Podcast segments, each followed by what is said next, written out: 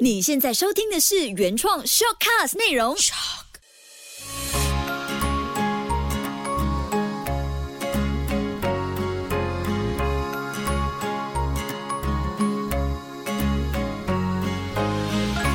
月的育儿天地，嗨，你好，我是秋月，谢谢你收听秋月的育儿天地。我今天录这一期 podcast 之前呢，还在磨练自己的耐心，一边写一边去回应孩子的各种。妈妈，你看看为什么会这样？妈妈，这是什么来的？妈妈这个，妈妈那个的，什么来的？什么来的？妈妈为什么会这样？妈妈为什么会这样？真的就是无限的循环播放，一直 loop 到你精神错乱。尤其是 work from home 期间呢，孩子就在身边，你是不是也和我一样，经历着这种极度被需要、受孩子欢迎到你有种无法专注工作的那种状态了？被孩子不停的呼唤，或是听到孩子不停的提出各种问题的这个过程，真的是很考验爸爸妈妈的耐心和爱心。如果是一岁多刚学会说话的孩子，我们可能会很享受他的这个奶音，然后一直逗他问，听他的各种反应，还会特别录下来。像我自己七年前呢，就真的录过了一系列叫做《我的生育日记》里，就有记录 Kobe 问什么来的这个片段。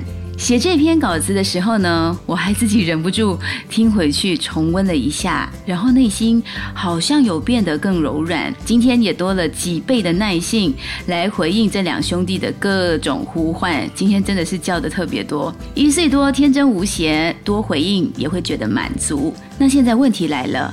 你一起想想哦，当孩子长大了一点，假设你现在面对的是八岁到十岁的孩子，他一直问你问题，你还能够像当初一样吗？乐此不疲的回应孩子各种的提问。先别急着回答我 yes or no，我大概也知道你的答案，因为有时我自己也需要刻意的去练习对待孩子的那个初心，找回那份够柔软又非常愿意也很乐意的给孩子各种回应的心。这一期内容就整理一些小技巧，必要的时候我们一起拿出来提醒自己。我之前看过一份数据，大概同整小朋友一天问大人多少道问题，大人平均又需要回答孩子多少道问题。你听完数字之后，可能会觉得，嗯，我家孩子算正常，我回答多了，好像也可以 hit 到这个正常的目标。那这是英国最有影响力的报纸之一，叫做《独立报》。他的调查采访了一千五百个家庭和小朋友，搜集很多的调查之后呢，就整理出这样的一个报告。有几个特别重要的数据，就在这里和你做简单的分享。好奇宝宝的年龄高峰期呢是四岁，两岁到六岁之间的孩子，平均大概每天会提问七十三个问题，听到了吗？七十三。英国伦敦的孩子呢是最多，平均会有九十三个问题这么多。那孩子提问的时间总长度是可以高达。十四个小时，也等于说小朋友喽，他在高峰期，他可以从早上六点开始问你问题，一直问到晚上睡着了才算是结束。那平均每一个妈妈一个礼拜就要回答孩子将近五百个问题，这样算起来，是不是你回答孩子几个问题也不算特别的难，对不对？那其中还有三分之一的爸爸妈妈们在接受这个调查之前就表达了一样的困扰，他们精疲力尽、绝望。觉得很棘手，无所适从。整体来说，有百分之四十的爸爸妈妈们呢，就表示说，正是因为孩子们的好奇心，让他们找到了变成无所不能超级爸妈的兴奋目标。这个奋斗的目标，也最终成为了孩子心中的榜样，还是不错的。这个报告听完，是不是觉得有一股欲望，想要抓孩子来，请他多问问你问题，然后你也可以好好的表现，好好的回答他呢？所以有时候这样的调查分享出去的时候，它可以起着一种激励的作用，毕竟孩子总爱问各种为什么、各种很无厘头的问题。有时候大人在忙的时候，真的会显得比较不耐烦，不知道怎么样才算是能够好好的回答他。面对孩子的为什么，你是不是也曾经敷衍过？比如说，你会回答孩子：“哪有这么多的为什么？哎呦，你长大了就会明白，讲这些你也不懂的啦。”这样的回答方式呢，来打发掉你的孩子的问题。如果曾经有。那没关系，接下来不要这么操作了。这一期就和你分享五个步骤来善意的回应爱提问的孩子。当你听到孩子说，爸爸妈妈为什么会这样？这是什么？为什么会这样？为什么会那样？那是什么？无数次的提问，爸妈的耐性很可能会被磨光。简单的五个步骤，我们一起用善意来回应爱提问的孩子。每个问题背后都藏着成长的小秘密哦。而且大人怎么样回答，也会影响孩子的探索欲望和好奇心。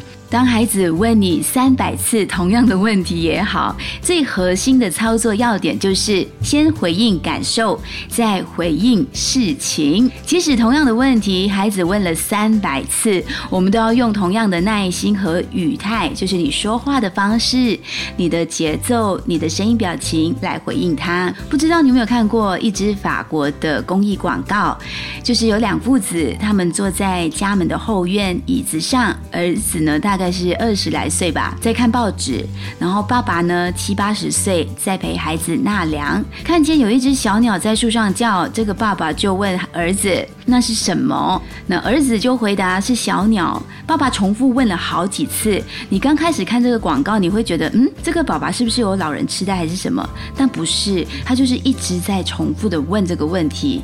儿子最后呢，忍不住把报纸狠狠的摔下，然后呢，回应他的爸爸用，很没有礼貌而且缺乏耐性的方式跟他说：“都跟你说了好几次了，那个就是小鸟呀。”然后爸爸什么话也不说，走进了屋子里。爸爸。很厉害的一点就是，他依旧是温柔坚定的，翻开了其中一页，他记录这个儿子三岁的时候问他的同样一个问题，同样的场景。广告最厉害的点来了，儿子突然间 flashback，很多很多之前他不停问爸爸为什么，那是什么来的，什么来的，什么来的，种种的画面浮现出来，他才意识到，原来爸爸是在。试探他。小时候，你问爸爸的时候，他爸爸好像记录了他那天回答了二十八次。隔天，孩子又重复问了三十四次之类的，反正数字就是问的特别多。但是爸爸依然是很有耐心的去回答这个充满欲望的小朋友。那为什么儿子回答爸爸的时候却缺乏了耐性呢？这个广告更厉害的一点就是，它除了提醒我们自己，也可以用来。给你孩子看。如果当你发现孩子不耐烦的回答你的问题的时候，这个公益广告丢出来给孩子看。如果你需要的话，你可以 inbox 给我，我告诉你那个广告叫什么名字。所以这个广告呢，也提醒了我们：当任何的问题出现之前，先观察一下他为什么会这个问题，先回应他的感受，再回应事情。我们也可以反问他，这就是第二招，反问他。嗯，你猜猜看，这是什么来的呢？当你费尽心思的时候，不如你把问题又丢回给他。特别是如果你发现孩子只是要寻求关注，不妨试试反其道而行，问问他。而且你还可以尝试用第三招考考他什么来的。你想想看看，你记不记得第三招厉害的地方呢？就是我们练习忍住先。不给任何答案，不直接给出答案，而是带孩子一起去展开探索，引导他自己去找答案。比如说，孩子问妈妈：“为什么会有我？我怎么会存在？”那我就从书架上呢找出了一本绘本，可能叫《身体的秘密》，我就跟他说：“来，我们一起来读，读完你就知道答案了。”这个方式呢，会比刚才举例的第二个反问他来的更好，因为我们又肯定和回应了孩子提出问题本身的这个行动力，也引导他通过自己努力去获取答案。那么渐渐的，当孩子在提出问题的时候呢，我就可以说：“你想想看，嗯，我们可以从什么方法来找到答案呢？”那在读书的过程当中是一个方法，我们带孩子从绘本里面读通它，了解。解他，然后他就可以整理而回答你为什么会有他存在的这个问题。第四招呢，就是唤醒爸爸妈妈内心的小孩。我们还可以很认真的又好玩的回答他，带出一些些你的创意来。什么来的？哦，这个可以吃的，可以摸的。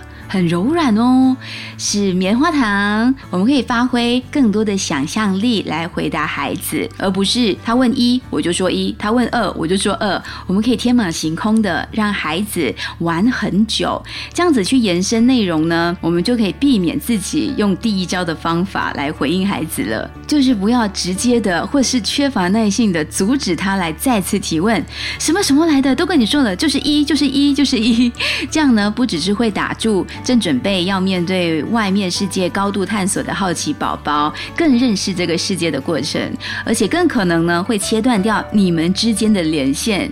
原本他提问是充满爱意的、好奇的，拿着问号来找你，但是却换来你的一个惊叹号，还有阻吓声。孩子还敢跟你多说话吗？第五招也是非常重要的、最关键的一个提醒：回声式启发和引导。孩子最天真无邪的成长时期呢，他对这个世界充满了好奇。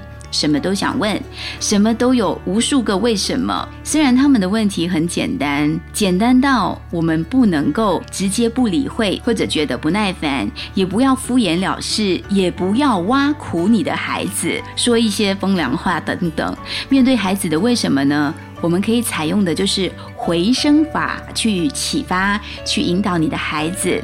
这个回声法呢，它有一点像是游戏式教养的方式之一，就是复述你孩子说过的话，echo 回声一样的重复你孩子原来的话语，然后对他进行提问和回答。这个方法其实很简单的，就是当你孩子说了一个问题，我们就重复他那段问题，孩子会感觉哦，爸爸妈妈有接收到我的心声，而且我们。有共通点了，我的门打开了，爸爸的门也打开了。我们不直接给他答案，我们用反问：为什么？你能和我说说看，你为什么想知道这个答案吗？来启发孩子去思考更多的原因。那大人有时候也可以适时的装不懂，然后请教孩子：嗯，我能请教你一个问题吗？就是再延伸另外一个方式来问他。这个方式也可以引导孩子思考更多。第四个要点就是要提醒爸爸妈妈，切记不要不懂装懂，而且也不要乱乱的编一些理由。我们要和孩子一起去寻找问题的答案，或者找到一些解决的方法。可能我们可以很老实的跟孩子说：“哎，这个问题妈妈也不确定，也不肯定，对不对？我们一起找一找答案吧。”再来呢，要适当的去称赞跟鼓励孩子，然后帮助他们增强自信，也鼓励孩子表达自己的想法。我最后一定会补上一个，就是除了肯定他们呢，也会跟他说谢谢，谢谢你今天问我这个问题哦，我也跟你一起学到了耶。那他就会觉得，哎，原来问问题也可以让妈妈一起成长，也很不错。所以这种回声式启发和引导的方法，可以帮助孩子一步一步的学会思考。通过观察，还有做一些总结，从中呢找出他想要的答案。这种方式可以培养孩子思考，然后自己寻找答案的能力也会提升。也在这个交流的过程当中呢，我们大人可以尝试给他认可、肯定，增强他的自信心。而且通常呢，完成了这个方式，你会感觉到自己和孩子刚才度过了一个非常良好的互动，而且他也会爱上跟我们说很多很多很多话。记得在回应的时候呢，我们要随时准备好接纳孩子不一样的观点，那这样孩子才能够信任你，才愿意随时的向你倾诉。那如果你们在交流的时候发现孩子很坚定的跟你说你不对，这个答案不对，不可能是这样的时候呢，先不要生气，我们可以跟孩子说，嗯，可能你说的也对，我再想一想，我们一起想想看，看看还有什么可能。那当你也懂得这样子去尊重孩子的时候呢，孩子。才会重新的去看待跟评估自己的想法，而不是根据我是你妈妈，我就是对的这样的标准来回应孩子，而是去想一想怎么样找出更实际、更好的回应方式。这些整理呢，都是一个小小提醒。我也是一边回答孩子，一边碰壁，然后再参考其他老师或者是爸爸妈妈的建议方法。如果没有及时调整，找到最好的回应方式，我会觉得有点可惜。因为很多孩子在成长的过程当中，他长大了之后变得不会提问。一方面很可能就是因为小时候他源自本能好奇心的提问被忽略了，甚至是嗯经过被否定或者受到打击的一个经历。然后另外一方面呢，也因为是我们没有注意到提问意识和能力的培养，所以孩子在提出问题的时候，我们除了引导他去找答案，还可以有意识的去引导他提出这个问题以外更多问题的可能性，养成提问的习惯。有时候跟小朋友在一起，或者是带活动的时候，最怕就是你们有没有问题呀？没有一个小朋友说有问题，然后你就会开始说他们到底是真的懂了，还是不懂，还是不懂装懂，还是真的就是懒惰提问。孩子在提问和去探索、发现答案，是他们不断成长的两个非常重要的动力。这也是能够推动他们去认识、去理解这个非常辽阔又复杂的世界。因为我们毕竟还是需要放手，让他们自己去成长。所以提问的过程当中也是一种训练。记得了，同样的问题，孩子问了三百次，我们也要想象。自己是一个孩子，靠近他，接近他，花点心思回应他。下一期呢，我们就来聊一聊。当你发现你家有小朋友竟然会说气话，我就要整理一个 我家的小儿子竟然会说气话，怎么样回应他？有没有一些方法？也可以欢迎私讯 inbox 给我。谢谢你的收听，秋月的育儿天地，搞懂孩子不费力。我们下期见。